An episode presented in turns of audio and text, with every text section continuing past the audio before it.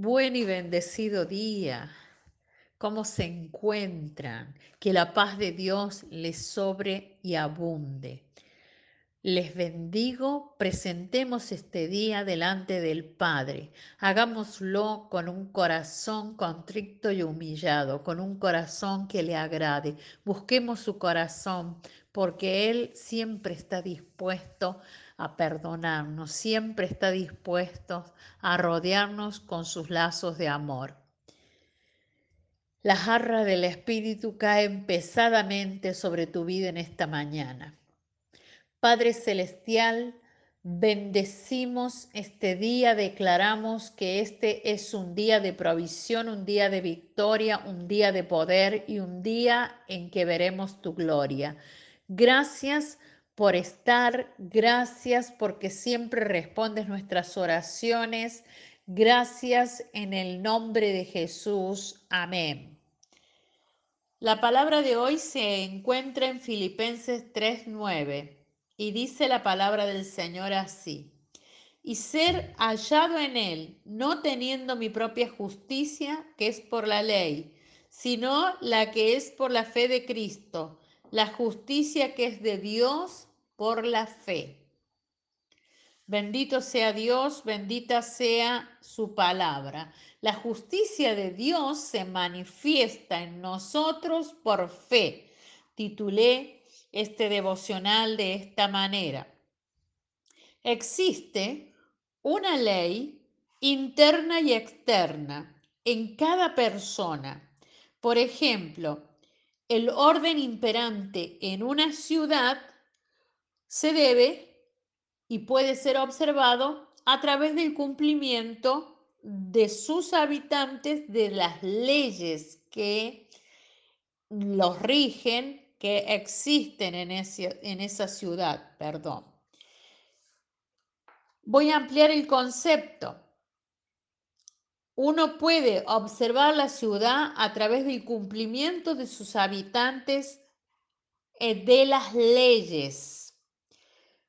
Por ejemplo, las leyes de tránsito. Si uno observa cómo conducen las personas, porque hay personas que pueden manejar como quieren, pero esto va a tener, ¿no es cierto?, una implicancia que va a ser recibir multas. Si yo sacara la ley de tránsito, especulando, ¿no? Las personas que tienen muchas multas se pondrían muy contentas porque para ellos serían buenas noticias porque están llenos de multa porque conducen re mal. Pero para las personas que quieren operar según la ley, que quieren conducir según la ley de la ciudad, esta sería una mala noticia porque eh, todos andarían como les parece y habría muchos accidentes y complicaría la vida, la anomia complica la vida de las personas que quieren actuar correctamente, andar correctamente. Porque las personas, hay personas que se rigen por su parecer, no por las leyes. Bien, voy a la palabra. Eso es lo que pasa cuando no se entiende la justicia de Dios. La justicia de Dios no quita los reglamentos de la ley de Dios, sino que la justicia de Dios pone en vigencia una nueva ley en nuestra vida que cuando nosotros recibimos la justicia de Dios, empezamos a operar en una transformación de nuestro interior. Entonces, Dios no quita los reglamentos para que seamos juzgados por la ley y que hagamos lo que nosotros queremos hacer. Lo que hace la gracia de Jesucristo, la justicia de Dios, es que pone una nueva ley que en la que nosotros eh, empezamos a operar en una ley que no existía en nosotros, en un, en un mover interior, en una transformación de, nuestra, de nuestro interior. Esta nueva ley transforma nuestro andar como queremos para andar según la voluntad de Dios, para realizar la voluntad de Dios. Dejamos el andar como queremos y entramos en el caminar en la voluntad de Dios, en el caminar en el Espíritu de Dios. Estuvimos hablando estos días anteriores sobre ¿Qué refleja el, espejo de nuestra propia justicia, de la justicia humana? Ese manifiesta mi esfuerzo personal. Y si Dios me juzgara por mi justicia, me juzgaría por la ley.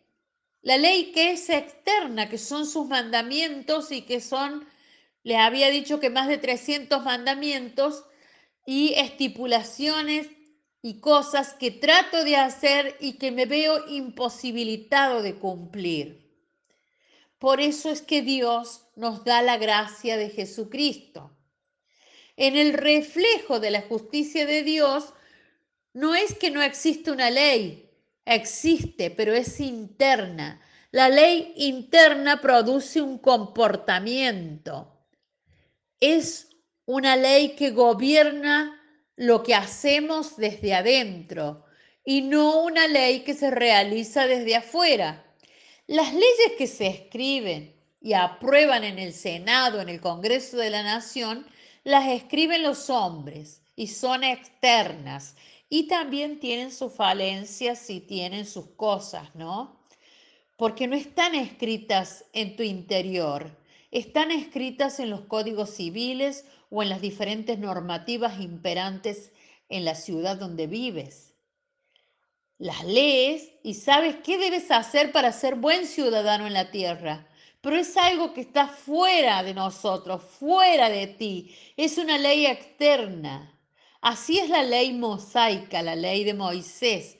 Los mandamientos de Dios son externos a nosotros. Pero la ley del Espíritu, la ley del Espíritu de vida en Cristo es interna.